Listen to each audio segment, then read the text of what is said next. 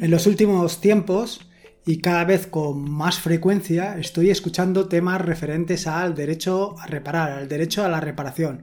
Lo oigo en distintos podcasts, también lo estoy oyendo en, la televisión y en distintos medios y la verdad es que me está llamando mucho la atención. Probablemente todo esto tenga relación con que el año pasado, en noviembre de 2020 en concreto, se aprobara una normativa a nivel europeo eh, y que entró en vigor este año, en marzo de 2021, referente precisamente a esto, al derecho a reparar, al derecho a la reparación.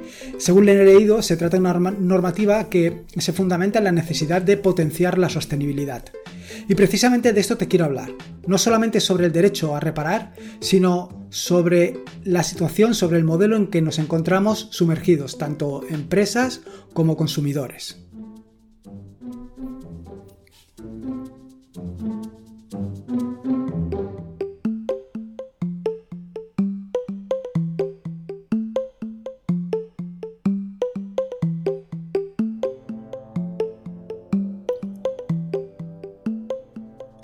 Soy Lorenzo y esto es Atarea.es. Este es el episodio número 299. 99. Un podcast sobre Linux y Open Source. Aquí encontrarás desde cómo disfrutar al máximo de tu entorno de escritorio Linux hasta cómo montar un servidor web, un Proxyverse, una base de datos o cualquier servicio que puedas imaginar, ya sea en una Raspberry, en un VPS o en cualquier servidor. Vamos, cualquier cosa que quieras hacer con Linux, seguro, seguro, seguro, seguro que la vas a encontrar aquí. Bueno, como te decía, el podcast de hoy es un podcast un poco distinto a los que normalmente hago. Y al final, pues como estamos en estos meses de verano, en estos meses donde muchos nos tomamos vacaciones o algunos se toman vacaciones, vaya, la cuestión era pues hacer algunos que no te lleven directamente a, eh, abrir tu portátil, abrir tu ordenador, abrir tu Raspberry, conectarte a tu VPS y empezar a hacer operaciones, cuestión que tu pareja puede ver con malos ojos. Y al final tampoco quiero enemistarme con tu pareja ni con tu tiempo libre. Eh, al final, como decía mi profesora de, ampliación de matemáticas, hay un tiempo para todo. Un tiempo para la diversión, un tiempo para la amistad, un tiempo para los estudios. Siempre recalcaba el tema de un tiempo para los estudios. Bueno, como te decía, eh, el, el objetivo del podcast de hoy es hablarte un poco sobre el derecho a reparar. Y no solamente el, objetivo del podcast de hoy, sino también eh, la semana próxima pues traeré a alguien eh, que nos va a abrir un poco más los ojos o por lo menos que nos va o que nos puede indicar hacia dónde puede ir esto o el sentido que tiene tanto el derecho a reparar como sobre todo yo creo que también nos preocupa el derecho a poder ampliar nuestros dispositivos porque al final es un tema de sostenibilidad. La cuestión es que eh, cada vez que escucho todo esto del derecho a reparar, cada vez que oigo sobre el derecho a la reparación, pues me planteo muchas cosas. Me planteo eh, cómo hemos llegado a este modelo, cómo hemos llegado a esta situación en la que pues cada vez compramos más dispositivos y cada vez estos dispositivos pues primero son más difíciles de reparar o incluso son imposibles de reparar y no solamente es esto, sino que además son imposibles de ampliar o son muy difíciles de ampliar. A esto me remito al, eh, episodio del podcast en el que conté cómo había cambiado el disco duro en el, ¿cómo se llama? En el podcast del amigo informático y lo que me costó. Pero ya no me refiero a que me costara, sino a que en algunas situaciones es imposible. Por ejemplo, cuando la memoria RAM está soldada físicamente a la placa. Esto pues hace imposible o dificulta muchísimo la posibilidad de ampliar eh, la memoria RAM o incluso de sustituirla. Un poquito antes de meterme en harina, antes de llegar al tema de las conclusiones, antes de contarte qué es lo que pienso yo de todo esto, pues quería darte un poquito de background, quería ir un poco hacia atrás, quería ver de dónde nace todo esto. Y haciendo un poco de investigación me he dado cuenta o he averiguado que todo esto surge en Estados Unidos y en concreto en 2012, en el estado de Massachusetts, que si no me he equivocado cuando lo he leído, resulta que en ese estado eh, cualquier ciudadano o cualquier grupo de ciudadanos pueden presentar sus propias iniciativas de ley. Y una vez pues eh, pasados los trámites correspondientes se aprueban o se deniegan según sea el caso. Pero es muy interesante. Y en este sentido es donde surge todo el tema este del derecho a reparar. Y es porque eh, básicamente en Estados Unidos, y no sé exactamente qué marcas y qué modelos, y en concreto todo referente al tema de la automoción, pues eh, la posibilidad de reparar un vehículo, pues básicamente hasta el 2012 era algo relativamente, bueno, hasta el 2012 y supongo que posteriormente también, hasta después de la aprobación de la ley y todo esto, pues era realmente difícil eh, reparar un coche que no fuera en un concesionario oficial o en, entiendo que en la fábrica o en, o en el fabricante eh, el que pudiera hacer todo este tipo de reparaciones. Claro, esto es una verdadera locura. Esto es una verdadera locura. Yo creo que en este país, por lo menos en lo que se refiere a España, y supongo que en otros países también de eh, Latinoamérica, etcétera, etcétera, pues esto no es así. Por lo menos yo lo que conozco en España, entiendo que eh, y por lo que he vivido yo, pues mientras, sí, mientras em, tienes la garantía del fabricante, pues estás obligado a llevarlo al fabricante dentro de lo que cabe, pero en cualquier momento tú lo puedes llevar a cualquier otro sitio. En Estados Unidos la situación no era exactamente así. La situación es que eh, no había información, no había documentación relativa a todo lo que es el motor, a todo lo que es el, vehículo, con lo cual estabas atados de pies y manos. No podías llevarlo a un, a un taller cualquiera porque no sabían exactamente cómo había que repararlo. Y claro, esto es realmente una, una locura porque básicamente es algo monopolístico totalmente. Si te compras un coche de un fabricante concreto, pues solamente lo va a poder reparar ese fabricante, no puede llevarlo a reparar a cualquier sitio. Y es una locura. Total, que como te decía, pues en Massachusetts eh, los ciudadanos decidieron atacar esto de golpe, atacar esto de tajo, presentaron una iniciativa de ley y se aprobó. Posteriormente, ahora en 2020, ha surgido algo pues un poco similar. O sea, eh, ha sido necesario realizar una ampliación de esta ley porque eh, había traspasado la parte de, digamos, la parte del hardware a la parte del software en el sentido de que, como tú bien sabes, hoy por hoy todos los coches cada vez están más informatizados, cada vez eh, ese cerebro electrónico, ese cerebro eh, que controla todo lo que sucede en tu, en tu ordenador es más inteligente. Bueno, más inteligente dentro de lo que cabe. Quiero decir que al final lo que hace es cada vez recopila más información, cada vez recopila más datos y todos esos datos se guardan en ese procesador del equipo. ¿Qué sucede? Bueno, pues sucede lo de siempre. Sucede lo que lo que viene a suceder en todo lo que son las industrias que tienen una mentalidad pues, relativamente corta. Una mentalidad que no va más allá del, del como te digo yo, pues básicamente lo que le pasa a todos los políticos, que solamente piensan en el corto plazo. Pues eh, hay muchos fabricantes que les pasa exactamente lo mismo, que no piensan en el cliente, sino que piensan únicamente en el corto plazo. Y en el corto plazo es pensar en un, eh, en un protocolo de comunicación entre todos sus dispositivos, un protocolo de su, de su procesador que solamente está a su disposición, no es un protocolo estándar. Y digo que esto es una mentalidad cerrada, una mentalidad a cortoplacista, en el sentido de que en un futuro tu empresa, la empresa esa probablemente desaparezca, como han desaparecido otras y aparezcan otras, o simplemente pues eh, te obliguen, porque tarde o temprano te van a obligar a que eh, tu protocolo sea abierto, porque es lo mejor para ti y para todos. Para el fabricante es lo mejor, aunque piense que no, aunque piense que teniendo un protocolo cerrado puede atar más al usuario. No es así. El usuario cuando eh, las cosas no le funcionan cambia y punto.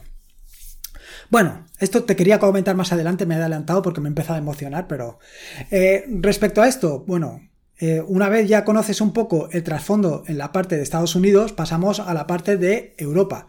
¿Y cómo ha surgido esto en Europa? Pues básicamente en Europa lo que han hecho ha sido, 10 eh, años después prácticamente, llevarlo al tema de la sostenibilidad. Y yo no lo veo tanto del tema de la sostenibilidad como en el caso de Estados Unidos, porque en el caso de Estados Unidos es una pelea del usuario en favor de sus propios derechos, en favor de que no haya un abuso dominante de alguien. Aquí en, la, en Europa lo ven como, o se ha planteado como algo de sostenibilidad.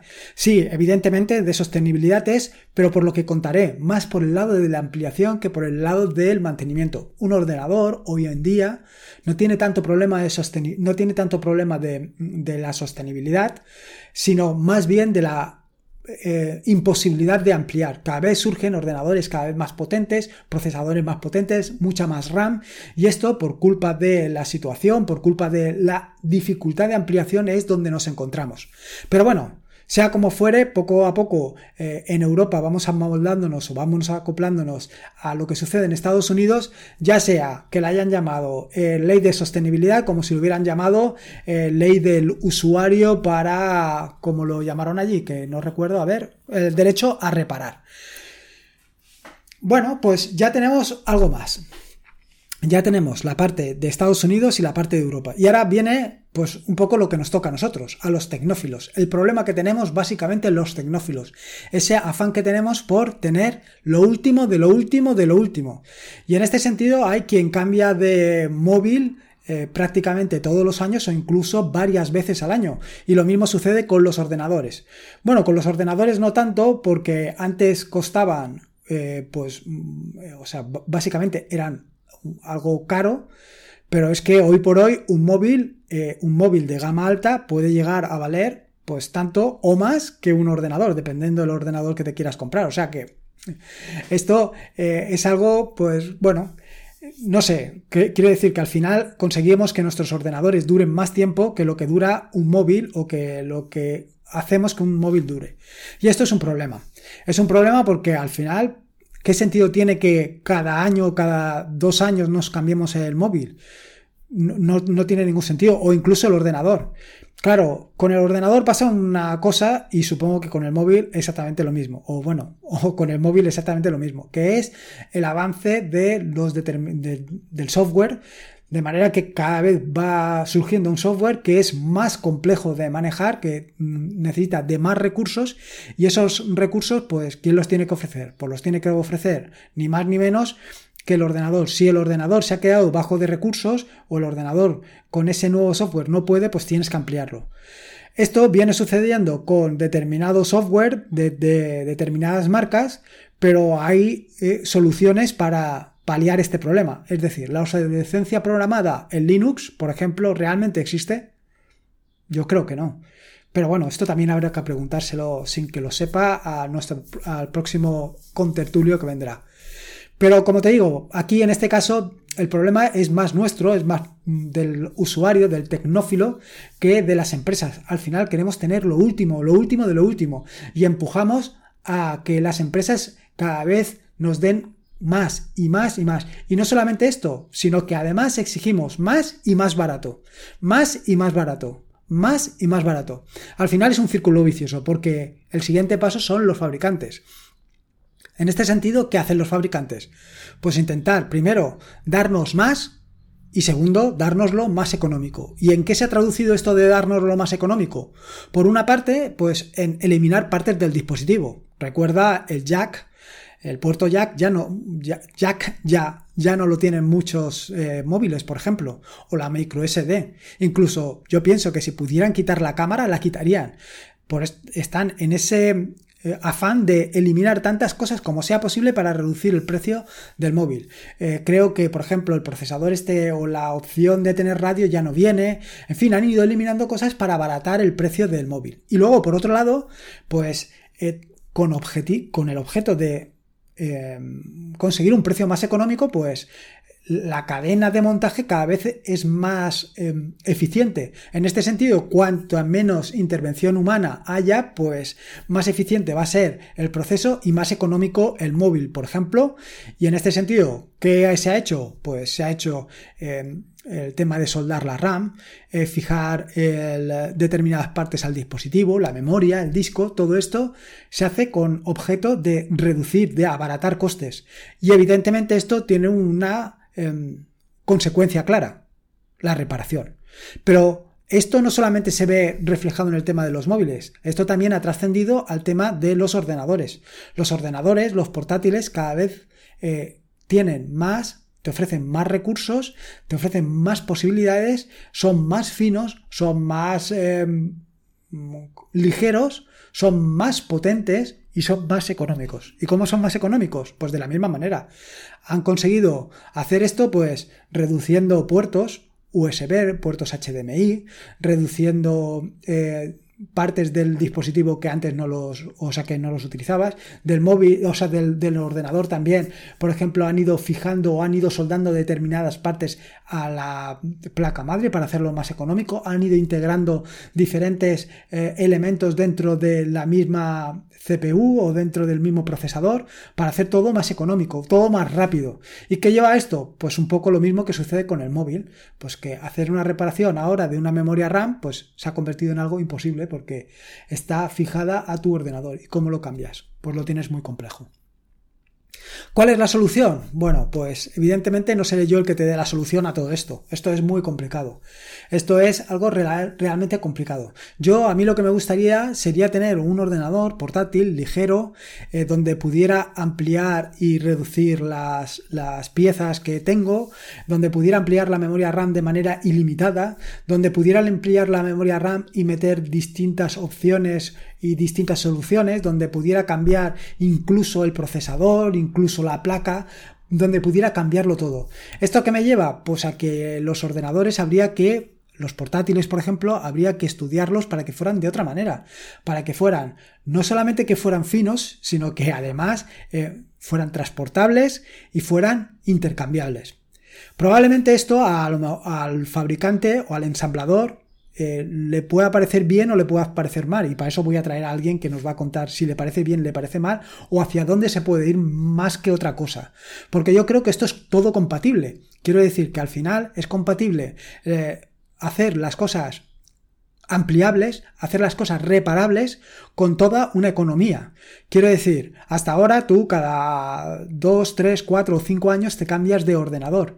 Pero ¿y si te pudieras cambiar de ordenador, por lo menos de la parte de una parte del ordenador todos los años. Pudieras cambiar la memoria RAM, pero esa memoria RAM no se desechara, sino que pasara a un segundo mercado donde la pudiera aprovechar otra persona.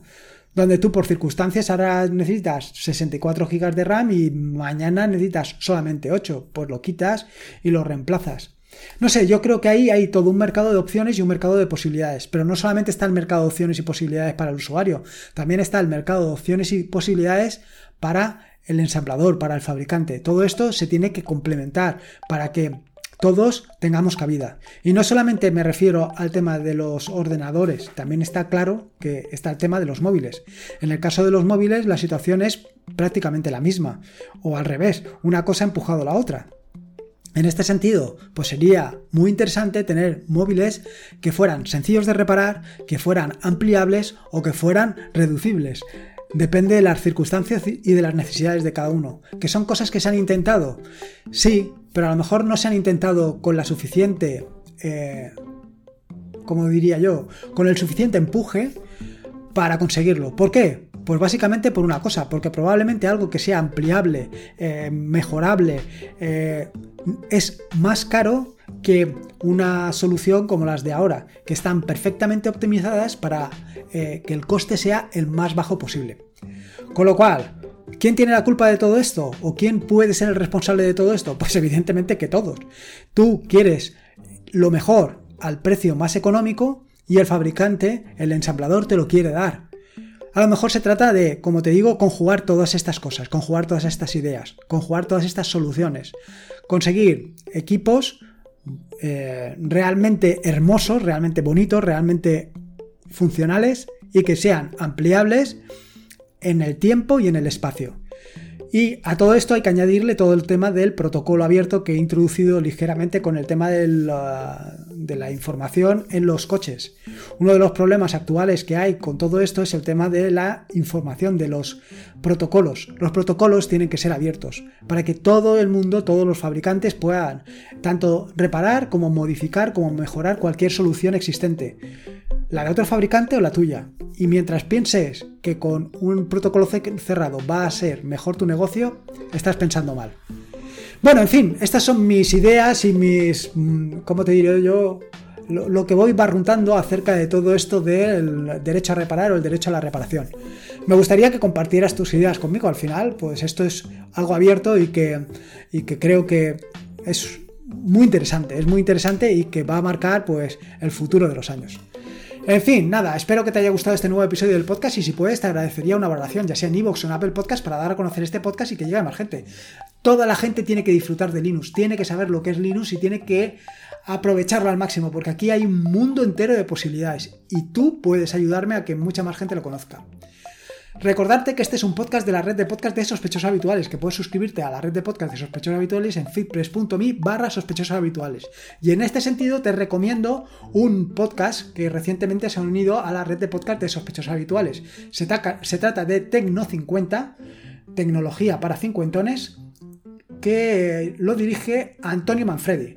Yo he escuchado ya varios podcasts, varios episodios del podcast y me parece muy pero que muy interesante, así que te lo recomiendo. Y poco más que decirte, recordarte que este es un podcast de la red de podcast de sospechosos habituales, que ya te lo he dicho, que puedes suscribirte en freepress.me barra habituales. Y por último, y como te digo siempre, recordarte que la vida son dos días y uno ya ha pasado. Así que disfruta como si no hubiera un pasado, un, pasado, no, un mañana. Y si puede ser con Linux, mejor que mejor. Y recuerda esto de el derecho a reparar, a ver qué vuelta le puedes dar tú. Venga, un saludo y nos escuchamos el próximo jueves.